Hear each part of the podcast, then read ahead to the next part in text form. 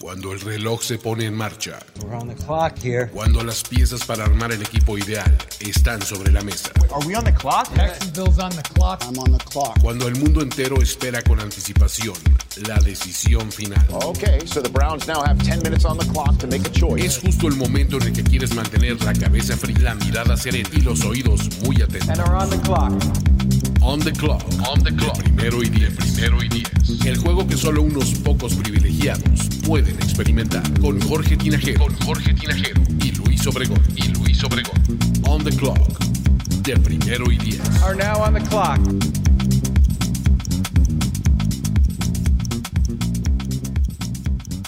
Bienvenidos a todos una vez más a esta edición de On the Clock, el espacio en donde hablamos de todo lo concerniente al draft de la NFL en primero y diez. Y pues bueno, en esta ocasión, tras un intento fallido de streaming, ahora estamos en formato de podcast para que ustedes nos escuchen on demand a la hora y en el momento y espacio que a ustedes más les convenga. Mi nombre es Luis Obregón y le doy la bienvenida a Jorge Tinajero. ¿Cómo estás, Jorge? ¿Qué tal, Luis? Eh, bien, eh, lamentablemente no pudimos eh, tener éxito con el streaming. Eh, ya se está lloviendo a estas horas de la noche, pero eh, pues vamos a sacar el podcast, ¿no?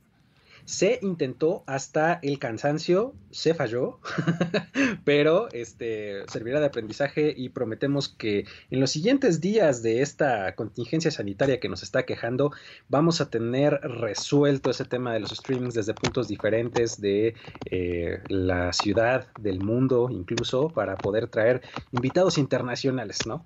Digamos que fuimos los, los Chargers con Tom Brady, ¿no? Exactamente, lo intentamos y lo intentamos y fallamos miserablemente.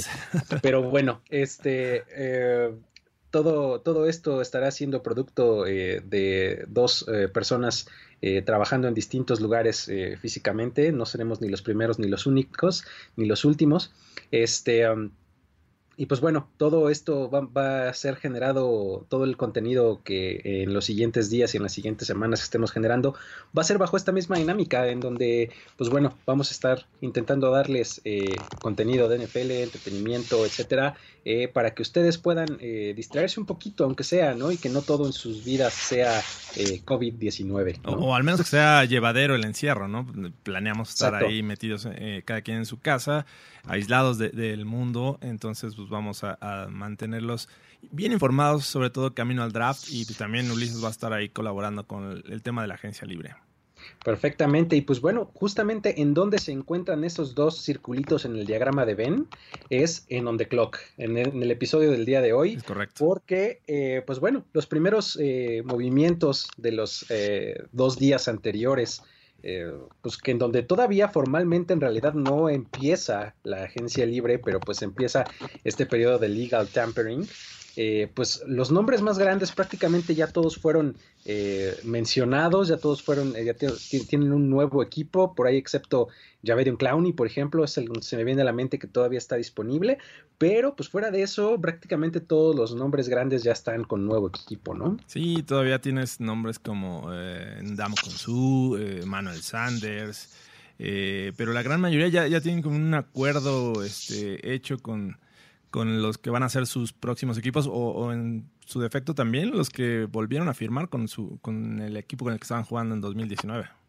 Exacto, y pues bueno, justamente de esos movimientos vamos a hablar ahora y vamos a comenzar a hablar de las de, de los eh, de los efectos que esto eh, tiene en el draft, ¿no? Y pues el primero y el más obvio es equipos que se movieron en la primera ronda, ya sea que ya no tienen pick en la primera ronda o que ahora tienen más de un pick por algunos trades que se presentaron en estos días, ¿no? El primero de ellos, pues eh, siguiendo el orden, eh, digamos que de, de, los, de las elecciones, pues es el pick número 13, que antes pertenecía a los Colts, y pues ahora recibieron a DeForest Buckner eh, por parte de los San Francisco 49ers, quienes ahora son dueños de esa selección número 13, ¿no? ¿Qué, qué implicaciones podría tener esto? ¿Cómo ves? Eh, eh, la verdad es que es de los picks, eh, más bien de los movimientos en el inicio de la, del tampering, de los más sorpresivos. O sea, yo no creía que se pudieran deshacer de algún liniero defensivos. Eh, la verdad es que esta unidad el año pasado jugó muy bien.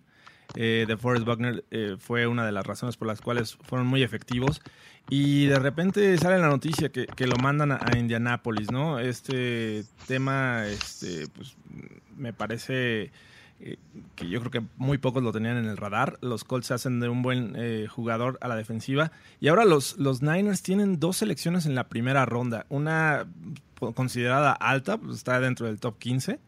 Eh, y la otra es la, la penúltima de, del primer día. Así es que me parece que dentro de las implicaciones, una es tomar un jugador eh, que cumpla, eh, obviamente joven, pero que cumpla con las expectativas ofensivas. Me parece, porque están cubiertos eh, casi en todos los aspectos de la defensiva. Pero, y, pero pues, hay que recordar que Manuel Sanders se, fue, no va a regresar, al menos de, en este momento parece ser, parece indicar esto. Y eh, creo que irían por una, un wide receiver y posiblemente la 31 pues ya estaría como en, no sé, en, algún momento como considerada para trade. Exactamente, creo que eh, visto desde los dos puntos de vista eh, hay cambios sustanciales en lo que, la, en lo que concierne a la estrategia eh, para enfrentar el, el, el, primer día del draft. Bueno, pues los Colts incluso ya se salieron del sí. primer día del draft, ¿no? Entonces, este, yo no vería incluso descabellado que los mismos Colts subieran en el 31, porque bueno, ahora eh, hay que complementarlo con alguna, alguna otra cosa que pues bueno, Philip Rivers eh, es este ya contratado como su nuevo quarterback, Así ¿no? es. tienen ahí a Jacoby Brissett, este, ese, ese era el movimiento más lógico que parecía eh, para, para los Colts en, en, las semanas anteriores con esta liga que tiene ahí Philip Rivers eh, con, con Frank Reich. Yo creo que el hecho de que los, los Colts hayan salido, pues fue complementario, ¿no? O sea, eh, como equipo haces un plan integral, ¿no? Entonces, ¿cómo atacas eh, no una cosa por separado de la otra, sino, pues bueno, consideras a quién vas a traer y para llenar los huecos que tienes, ¿no? Entonces, um, los Colts eh, esa sería la única manera en la que yo vería que regresaran por, eh, al, al, número 31 para tomar a un, a un coreback este, novato, a quien eh, tener por una un quinto año, eh, un quinto año de contrato, esa, esa opción que es, los hace tan atractivos, eh, y pues para que esté eh, aprendiendo detrás de Philip Rivers, que solamente recibió un contrato de un año, ¿no? Ese es, sí. ese es el, el, escenario que yo vería. Como posible para los Colts. Y del lado de los 49ers, efectivamente, pues bueno, tienen uh, un elemento menos en la línea defensiva, pero era una línea defensiva con una rotación eh, bastante sana. ¿No? Entonces creo que um, el hecho de, de dejar ir a, a, uno de sus, de sus elementos no les pega tanto. Sí creo que eh, deberían de enfocarse eh, del lado ofensivo, eh, sobre todo también por la, la, recontratación ahí que hicieron en, en, en la secundaria este Jimmy Ward. Ward. de Jamie Ward, exactamente, regresa. Y este, um, pues bueno, creo que efectivamente hay un, un, buen wide receiver en el 13, creo que sí pueden llevarse sin ningún problema, ¿no? Y pues bueno, eso con respecto al 13, pero después resulta que eh, Minnesota eh, deja ir a Stephon Diggs a Buffalo, quienes les dan el, uh, el pick número 22. ¿no? Eh, los Bills obtienen a Stephon Diggs y una séptima ronda de este año. Ajá. Y los Vikings obtienen, pues, el pick 22 ya mencionado, un pick de sexta ronda en 2020 y un pick de cuarta ronda en 2021. Aquí, ¿qué, qué ángulos ves? ¿Qué, ¿Cómo puede cambiar la aproximación de estos dos equipos? Bueno, al menos lo, los Bills estaba muy cantado que podrían tomar un wide receiver en este, con esta selección. Entonces, ya lo hicieron. Eh, ya, se llevan un jugador de, de, experiencia, ya está aprobado. Eh, parece que el, el cambio de, de este, ciudad le podría beneficiar, aunque digo, todos sabemos que es un tipo con un ego enorme, ¿no? Stephon Dix, en el momento en que se sienta eh, que no le están mandando los suficientes pases, va a haber problemas, ¿no? Y llega a un, un equipo en donde un coreback, este, tiene un coreback joven, que no es, eh, digo, sí le hemos visto buenos pases, pero no siempre, y además eh, suele acarrear el balón en muchas ocasiones. Así es que vamos a ver qué tal les resulta a estos Bills.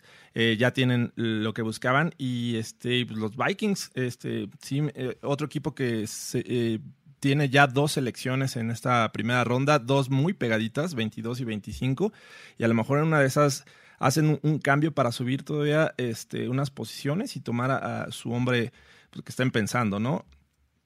Sí, justamente eh, yo lo veo así, porque teniendo dos, eh, dos selecciones tan juntas, pues bueno, combinarlas parece muy atractivo, ¿no? Para, para tomar lo que, lo que estés deseando, lo, lo que sea, pues, o sea, eh, la verdad es que yo veo a los Vikings como uno de estos equipos que necesita fuerzas reforzar su secundaria a la defensiva. entonces, si en una de esas ven que hay un, un buen corner no llamado eh, Okuda, o en una de esas, si Okuda empieza a resbalar un poquito en el draft porque se van los corebacks, porque los tackles ofensivos, porque no sé qué, y de repente por ahí del 9-10 sigue disponible Jeff Okuda, no me extrañaría que paquetearan estas dos estas dos selecciones de primera ronda y se aventaran un brinco de unas 10 posiciones, ¿no? Eh, para, para, tomarlo.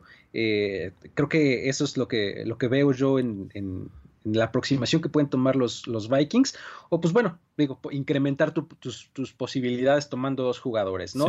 Eh, si no te llega ahí Okuda, pues si quieres seguir teniendo corners, pues va, tendrías que conformarte con, con el segundo o tercero mejor. Posiblemente sea eh, Christian Fulton, este, a mí me parece que van a, va a haber dos cornerbacks saliendo en el top 20, ellos están fuera de ese top 20. Eh, creo que Henderson en este momento se podría colar ese top 20. Entonces, Christian Fulton podría ser una posibilidad. Y con el otro pick, tal vez irte por un lineo defensivo. Ya ves que eh, también mm, dejaron libre a, este. a Joseph, me parece. Eh, sí, a Limbal Joseph, eh, pues es uno de sus pass rushers este, principales, ¿no? efectivamente, y pues bueno, como bien lo mencionabas, creo que los Bills pues cumplen con lo que estaban buscando, ¿no? o sea, creo que eh, necesitaban un receptor, además de las características de Dix, ¿no? Que es eh, pues de estos que, pueden estirar el campo, pero también pueden correr rutas intermedias eh, hacia el centro, etcétera, y, creo que eso le, puede facilitar la vida ahí a Josh Allen, ¿no?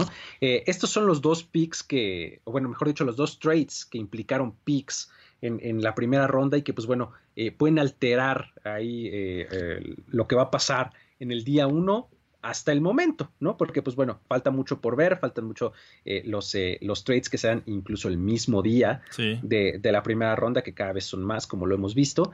Y pues bueno, eh, um, eso por parte de los trades. Luego, los quarterbacks empezaron a mover, ¿no? El carrusel de quarterbacks que era tan anunciado en, esta, en este offseason eh, pues ya empezó a girar, ya hablamos del primero, Philip Rivers a los Colts, ya tocamos un poquito eh, eh, el movimiento, no sé si quieres agregar algo ahí. Pues sí, o sea, el hecho de que le hayan dado un contrato por un solo año se me hace corto, entiendo que ya es un, un coreback de, edad pues, madura, ya cerca de los 40, y que no te va a dar muchos años, pero al menos unos dos le hubiera dado para considerar un, proyecto aquí en, el draft, ¿no? Este, ellos tienen una selección alta, los, eh, digo, perdón, ya me estoy confundiendo con los Chargers. No, los Colts eh, se, bajan, eh, pero tienen dos, sí, tienen dos selecciones este, en la segunda ronda y con ellas, como bien decías hace rato, podrían incluso subir al 31 o al, al 32, depende. Ya ves que también los Chiefs con Andy Reid suelen bajar en, en esas este, en, en, rondas ya tardías. Entonces no lo veo descabellado que vayan por un coreback. Si es que está por ahí, tal vez Jordan Love. me gustaría como un proyecto para desarrollar. Perfecto, creo que este va a ser eh, interesante el hecho de, que eh, pues los Colts, además de, eh, de tener a, Philip Rivers por un año, pues tengan a Brissett también por un año nada más, ¿no? Le queda un año en, su extensión, entonces van a pasar de tener dos corebacks a pues no tener ninguno, ¿no? Entonces creo que la selección de los Colts de un coreback es inminente. O sea, tarde o temprano van a acabar seleccionando a otro. Que hay que poner atención aquí, hay que darle seguimiento a, a Brissett. No sé si se quiera quedar este, este año. Eh, digo, en un principio decíamos que iba a haber mucha demanda de corebacks, pero con todos los movimientos que ha habido en estos dos días del inicio del tampering, eh, pues ya empiezas a dudar si hay cabida para el resto o los que ya están disponibles, ¿no?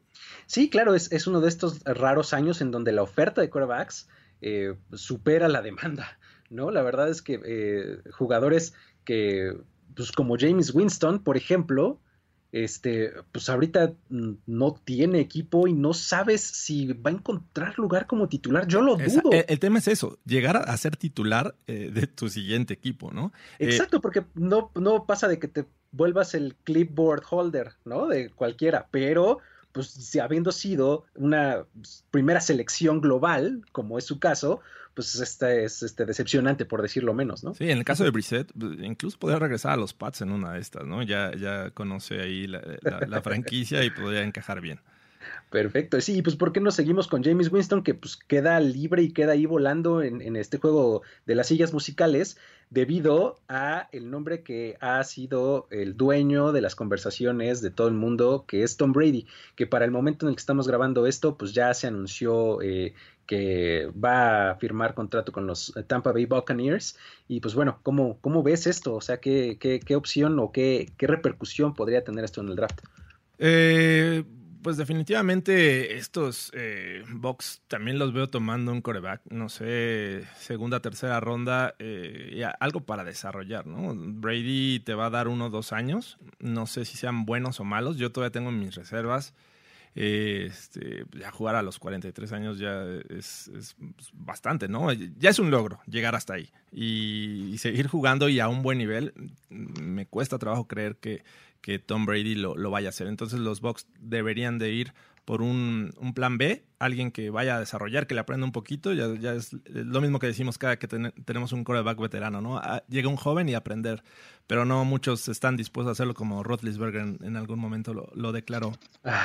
Entonces, Así es. Eh, sí, eh, el caso de, Winston, pues va a estar complicado, ¿no? Todavía hay equipos que, que podrían estar buscando, como los Bears, como este los Pats también. Entonces, eh, pero no le veo el perfil como para esos equipos. Sí, va, a ser interesante porque, bueno, los, los, eh, los Bucks están a la mitad de la primera ronda, están en el, en el pick número 14. Eh, no creo que, que, utilicen ese recurso para tomar un coreback, aunque también creo que lo van a hacer un poco más tarde. va a ser interesante ver qué es lo que le van a dar al equipo eh, específicamente a Tom Brady con ese número 14, si se van a ir por otro receptor que ya tienen un, cuerpo de receptores bastante nutrido y, con buenos playmakers, o en una de esas pues, se avientan el reach por ir por, para ir por un corredor, que es lo que más le duele a su ofensiva. Se me un super reach. Este, sería clarísimamente, pero pues a esa, a esa ofensiva, pues probablemente lo que le haga falta tal vez algo de línea. Línea ofensiva. ¿No? ¿No? Probablemente ahí ya, ya te cambie un poquito el panorama, porque bueno, si fueras específicamente a darle algo a la ofensiva a Tom Brady, aunque yo creo que se siguen manteniendo del lado defensivo del balón, ¿no? En, este eh, pick número 14. La llegada de Tom Brady no altera, yo creo, ese plan que, deberían de estar siguiendo. Eh, complementar a Shaq Barrett, eh, a quien ya le dieron etiqueta de jugador franquicia con un pass rusher alternativo, un defensive tackle poderoso que, pues bueno, se les va a Andam con su. creo que por ahí puede seguir estando su línea, ¿no? Sí, la defensiva yo creo que es de las debilidades que tienen los Bucks. Y, bueno, yo veía las estadísticas de 2010 eh, fue, un, fue un equipo que permitió muchos sacks, pero también creo que Winston tuvo mucha de la culpa. Eh, mantenía demasiado el balón este, en sus manos, no lo soltaba a tiempo, entonces le llegaba la, la presión. Eh, no estaría mal un, un, tackle izquierdo. Me parece que eh, es fundamental cuando tienes a Tom Brady ahí en, la bolsa de protección. Es un coreback que no se mueve mucho. Necesita espacio funcional, ¿no? Exacto. Y en cuanto a receptores, pues yo creo que hay, hay, talento suficiente como para esperar rondas tardías si es que quieres todavía agregar este, jugadores en, en, este, en esta unidad. Tienes a, Mike Evans, tienes a Godwin, tienes a, a Braid, eh, Tyrant. Eh, entonces, creo que hay, este. Oye, Howard también se me estaba olvidando. Claro. Hay suficiente talento y creo que más de lo que tuvo los Pats en 2019. Fíjate que eh, si algo hicieron bien los Pats eh, pues, a lo largo incluso de toda la carrera de Tom Brady, no nada más los últimos años, es darle defensivas súper sólidas que lo complementaban muy bien. ¿no? Entonces creo que ese es otro camino para, para cobijar a tu coreback, ¿no? O sea, eh, de no recargarle todo el peso de tu equipo, pues es teniendo una defensiva bastante sólida, una defensiva que genere puntos. Eh, eh, por ahí, pues incluso si, si eso es lo que quieren, pues están en muy buen, en una muy buena este, altura en el pick 14 para tomar un corner, para tomar, eh, pues no sé si probablemente un safety sea un poquito un reach, pero a un buen corner que, que sea ahí este, un, game changer o algo así, un CJ Henderson ahí les quedaría perfecto, ¿no? O sea, a esas alturas, pues, eso es a lo que me refiero. Y este, pues digo, esa es otra manera de cobijar a, tu recién adquirido coreback, ¿no? Y pues bueno, uno no puede hablar de James Winston sin hablar de Marcus Mariota, que fue su compañero de clase, eh, digamos, del momento en el que llegaron, a eso me refiero, a, la NFL. Fueron picks 1 y 2 de su, de su draft. Y pues bueno, Marcus Mariota eh, firma con los Raiders. Eh, en algún momento en el capítulo anterior, Ulises nos preguntaba si veíamos a Derek Carr siendo el titular en la semana 1 para las Vegas Raiders. actualmente con la llegada de Marcus Mariota, esto no me parece a simple vista definitivo como el nuevo titular, pero sí es un calambre, ¿no? ¿Cómo ves? Sí, eh, eh, yo cuando me enteré del, movimiento de los Raiders eh, adquiriendo a, Mariota, inmediatamente pensé que era una, buena forma de decir, ok, ya estoy listo para hacer un trade por Derek, Carr, ¿no? O sea, mandarlo a otro lado y buscar el coreback titular, ya sea en el draft o en la agencia libre, posiblemente Brady en, ese momento. Pero eh, ya que las cosas eh, se movieron un poco, eh, yo en, este momento lo veo con titular, como titular a Mariota, pero con posibilidades de poder ser el, el, que llegue a la ofensiva de los Raiders. Sí, es, va a ser interesante porque, digo, no es no es como el, household name Marcus Mariota, ¿no? o sea, que llega y va a ser titular. Y, pues bueno, tienes ahí a, Derek Carr todavía bajo contrato. Entonces, eh, va, a ser, va a ser interesante. Y pues bueno, ¿cómo afecta esto al draft? Este, pues en algún momento eh, hay quien pensaba que los Raiders podían traer a un nuevo coreback y demás. Eh, la verdad es que lo veo, eh, no lo veo como una de sus prioridades. Los Raiders tienen dos elecciones en, este, en esta primera ronda, en el 12 y en el 19. Y pues bueno, eh, creo que sigue siendo una, una prioridad para ellos el, tomar un wide receiver, el tener este mejorar su pass rush, ¿no? etcétera. Creo que, creo que tienen otras necesidades. Sí, sí, pero tampoco quito el dedo del renglón de que pudieran mandar a Carr todavía a Chicago. Es una posibilidad que estoy viendo. En algún momento se podría dar. Y creo que eh, viendo a, las inconformidades que se han mostrado entre eh, Gruden hacia, hacia Derek Carr, eh, en algún momento se podrían deshacer de él y tomar algo o alguien en el draft en la primera ronda. Ya ves que ellos tienen dos elecciones en este momento. Así es, o sea, utilizarlo como moneda de cambio, mencionas, a, a, Derek Carr durante el draft. Eh, eh, incluso, incluso durante el draft. Está interesante, puede ser, la verdad es que puede ser. Y pues bueno, los Raiders ya hicieron algunos movimientos a la defensiva este, durante la agencia libre, se llevaron a Malik Collins para, para reforzar su línea. Eh, Carl Nassib ¿no? También, sí, que estaba en, los Bucks, ¿no? En Tampa, exactamente. Sí, exacto. Sí, en Tampa Bay. Y pues bueno, eh, también eh, Jeff y Littleton también, Corey Littleton, de los Rams. Exactamente. Sí. Así es, así es. ¿No? Entonces, este, pues bueno, los, los Raiders ahí eh, reforzando su defensiva. Creo que ah, sin llevarse los grandes nombres, los Raiders han hecho pues se supone lo que debe de ser en la agencia libre, ¿no? Ah, Como darle profundidad. Oye, Luis, Jason Witten es, un gran nombre. Jason Witten es un gran nombre, efectivamente. eso es lo que es Jason Witten a estas alturas. Nada más que eso. Pero bueno, este, me, va a costar trabajo no, no verle la estrella en el casco a Oldman Witten. Oye, ¿qué le costaba ya retirarse, no? O sea, ya toda tu vida como cowboy, ya. O sea, debió haberse quedado en el retiro de la primera vez. Pero bueno.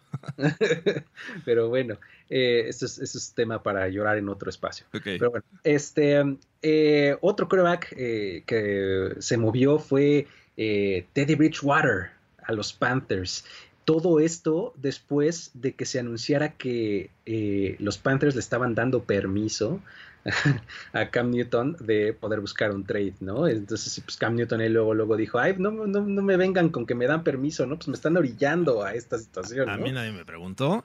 Eh, y, la verdad es que es una noticia que eh, apenas estábamos como que reaccionando ante la, el mensaje que dio Tom Brady en redes sociales que no iba a regresar a los Pats. Estábamos como en shock cuando viene la noticia de los, de los Panthers diciendo que eh, tenía permiso de, Cam Newton buscar un trade, ¿no? Eh, parece que ahí hay una diferencia entre ellos, pero inmediatamente, o sea, no tardaron mucho eh, en contratar a Teddy Bridgewater. Así es, creo que ya estaba ahí, este, pues, regreso a lo que decía hace un momento, ¿no? O sea, como que no, no planean esto como que eh, al vacío, ¿no? Eh, dicen, pues bueno, ya tenemos aquí apalabrado a Teddy, entonces ahora sí te decimos, eh, Camp, que pues este, puedes salir al mundo, ve y abre tus alas, ¿no? Y vuela. Eres libre. si regresas, eres nuestro. Exactamente, si no, nunca lo fuiste, ¿no? La verdad es que se ve Cam Newton como otro de estos elementos en la agencia libre que, pues, a ver en dónde termina, ¿no? O sea... ¿Y cómo termina? E, el equipo que lo contrate, eh, pues va a tener a un titular, sí, no, va a pelear por la titularidad. Eh, se ve bien complicado el caso de Cam, ¿no? Sí, y, una realidad es que tiene un historial de lesiones. Los últimos años pues, no ha podido regresar al, nivel que mostró en 2015, me parece, cuando llegaron al Super Bowl. Sí, el sueño de MVP, claro. Exacto, entonces eh, ¿Qué secretos guarda este Cam Newton que los Panthers... Digo, entiendo que hay nueva administración, nuevo head coach y que quieren llevar a los jugadores que, se asemejan o cumplan con sus necesidades en, en cuanto a esquemas, pero eh, pues yo creo que Cam Newton ya está muy este, acabado físicamente. Lo, emplearon demasiado para, para, correr el balón. No, no, sé si recuerdas que en su momento decían que era un linebacker, tenía cuerpo de linebacker sí, sí, y, sí. y, que lanzaba bien para ser un linebacker. Pues, pues, así lo emplearon. Digo, no por nada ya tenemos jugadores en esa posición que se retiran este, a temprana edad, ¿no? Su ex compañero Kigley. Entonces, eh, sí es un tema. Yo tampoco lo veo como, como titular posiblemente un año y en un equipo muy desesperado. Sí, eh, ese, um, esta filosofía del draft que pues, ha tomado eh, como un poquito más de, amplificación eh, de los corebacks corredores, ¿no? probablemente te van a dar menos tiempo de durabilidad, una carrera más corta, pero quieres exprimirlos al máximo, ¿no? O sea, el caso de Lamar Jackson es el más ilustrativo y más reciente, ¿no? O sea, no importa que todo el mundo diga que se te va a lastimar, en una de esas sí te lastima, no importa, pero que te lleve lo más lejos posible en el menor tiempo posible, ¿no? Probablemente vas a tener un coreback en vez de por 10 años, lo vas a tener por 5, por 8, por 7, algo así, pero a su máximo de capacidades, ¿no? Entonces, digo, Cam Newton tiene ya 10 años que llegó a la liga, este, pues creo que extendieron bastante bien su, su, periodo de vida, ¿no? Y esto creo que no debe de, cambiar mucho los planes de Carolina rumbo al draft, ¿no? O sea, eh, pues probablemente querían buscar, sí, al reemplazo de Cam Newton un poquito más a largo plazo y pues ahora hacen, van, van a poder hacer lo mismo eh, con Teddy Bridgewater, ¿no? Sí, sí, eh, todavía les hace falta línea ofensiva, eh, wide receiver, creo que ahí en, eh, deberían de buscar algo parecido. Eh, ya los veo pues lejos de tomar a un coreback en la primera ronda. Entonces, pues, ah, de las opciones que te dije, yo creo que hay mucho talento en ese top 10. Sí, creo que em, además el asunto es que, pues bueno, si tienes a, a Teddy Bridgewater ahí, pues estás en el potencial de que las cosas salgan muy bien porque, pues bueno, tiene este link con Joe Brady, ¿no? El nuevo coordinador ofensivo de, Carolina, eh, que ya fue su coordinador ofensivo eh, anteriormente. Y, eh, pues bueno, tienes ese aspecto de familiaridad, puede salir muy bien. Y si sale mal, pues bueno, no, importa tanto porque de todos modos ya deberías haber tenido el plan de sucesión de coreback en, en línea, ¿no? Entonces lo puedes mantener. ¿No? Entonces en una de esas te sale espectacularmente mal y tienes un pick alto en el draft y no pasa nada porque pues no estás este, desperdiciando demasiado, ¿no? Sí, sí, definitivamente. Incluso esperarse todavía este año y al siguiente ir por un coreback. Exactamente, ¿no? Entonces con un pick alto ahí tener eh, pues el, mismísimo Tank for Trevor o Trevor. ajá, ya de una vez. Lawrence o Luz for Lawrence o algo así.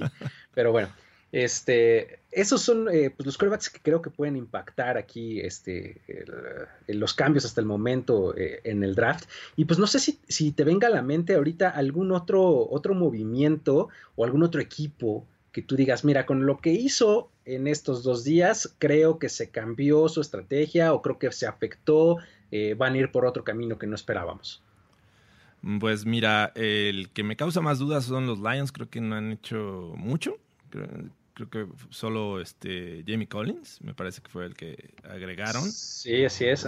le surge la defensiva y eso fue dar un paso, pero creo que no han sido tan agresivos. Los Giants ah, contrataron a Vaitai por ahí, eh, el guard de que estaba en Filadelfia. Ah, eh, cierto, también, sí. Los eh, Lions, ¿no? Digo, Chase Daniel, trajeron a Chase Daniel. El, que era este, el backup de los, de los Bears, ¿no? Estaba, estaba ahí con, detrás de Trubisky. Eh, pero los Giants también eh, ha sido un equipo que se ha movido mucho. Y, este, y sobre todo la defensiva. Han tenido buenos movimientos, me gusta. Y posiblemente con este cuarto pick estemos hablando de un jugador eh, ofensivo. También creo que le vendría bien proteger a, Daniel Jones. Perfectamente, esos son dos equipos que han estado activos y que bueno podrían cambiar. yo creo que uno de los que también afecta es el corte de Mike Jenkins de Filadelfia.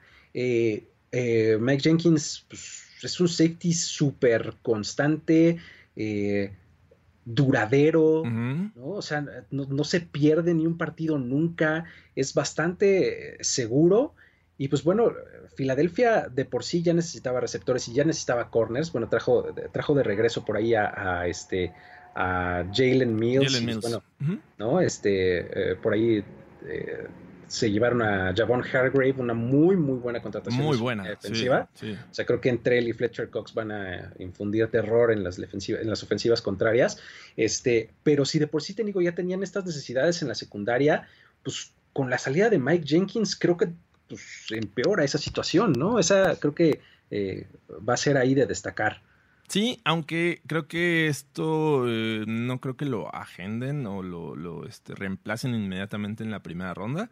Hay todavía eh, otras prioridades. Me parece que un wide receiver debe, Esa es básica, ¿no? Debe, de ser eh, cumplida en la primera ronda. Si es que, digo, sí, me parece que lo van a extrañar, pero fuera de eso, no los veo tan, este, con, una baja importante en cuanto a prioridades hablando, ¿no? Yo sé que, Jenkins es un buen jugador. Eh, otro de los equipos que me gusta en cuanto a movimientos y que esto pudo haber afectado al, a su draft, creo que, que Baltimore yo los veía tomando línea defensiva y, se han visto muy activos en ese aspecto, ¿no? Llevaron a Michael Brokers de los Rams, a Calais Campbell también lo, este, vía eh, trade, ¿no? Lo obtuvieron. Entonces esa línea defensiva de repente se ve bastante buena, sí, llena de veteranos, pero, pero con mucho talento, ¿no? Eh, esto creo que puede mover eh, el draft de los, de los Ravens en la primera, en la primera ronda. Ese, ese, sí está interesante, fíjate, ese sí lo veo también como, como impacto por lo menos a, la primera ronda y a lo que tenían como prioridad, ¿no? Sí, sí, lo veo este, de esa manera.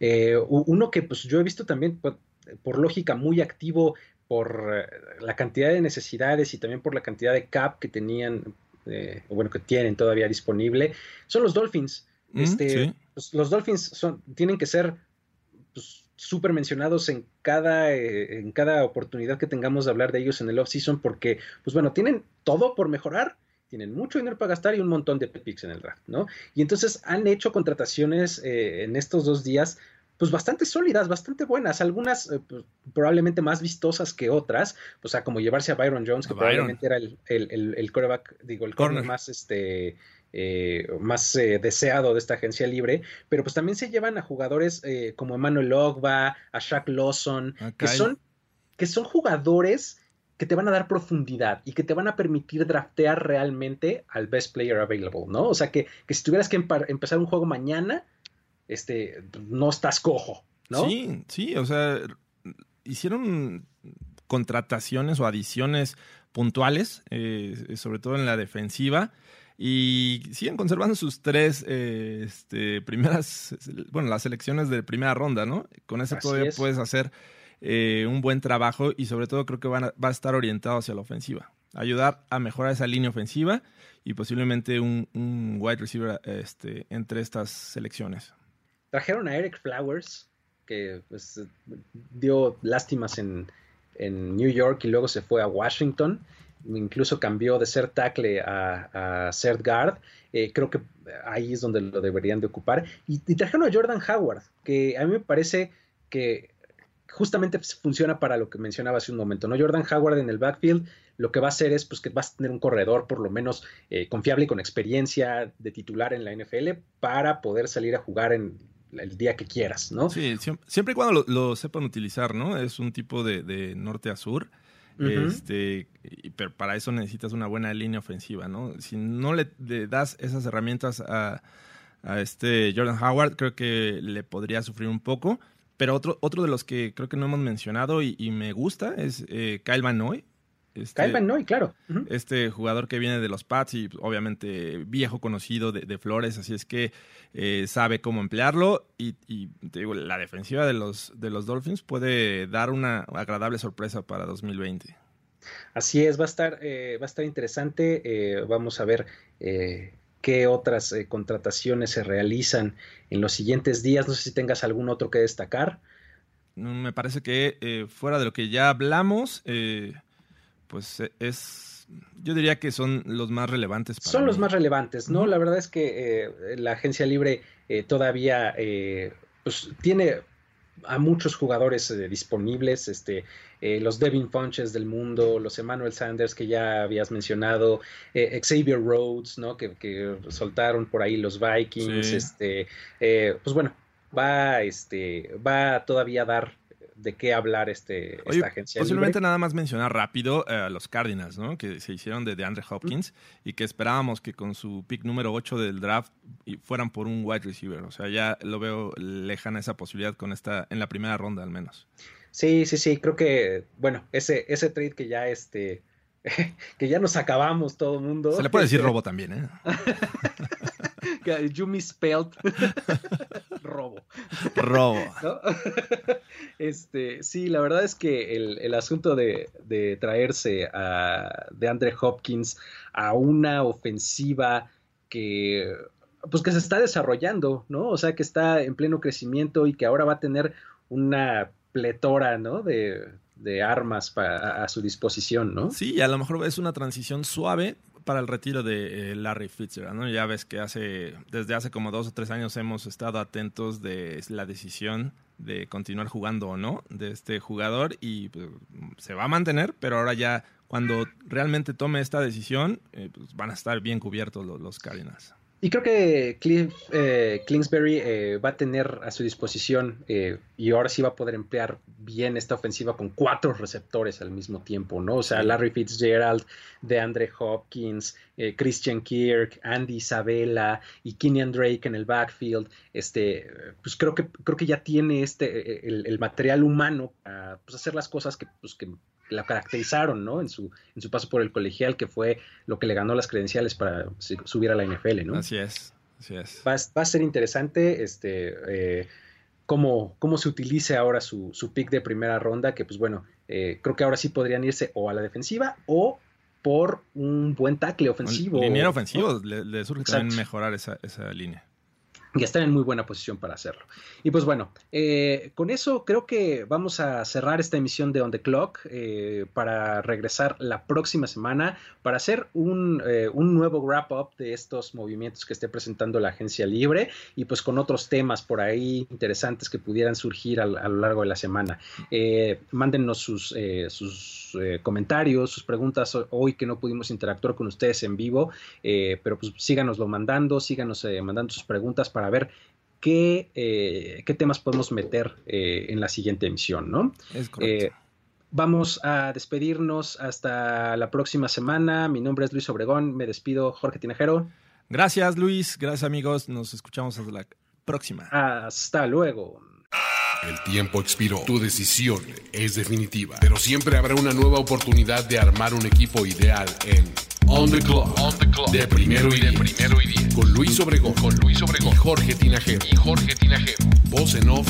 Antonio Semper. Antonio Semper. una producción de finísimos podcasts para primero y diez. On the clock.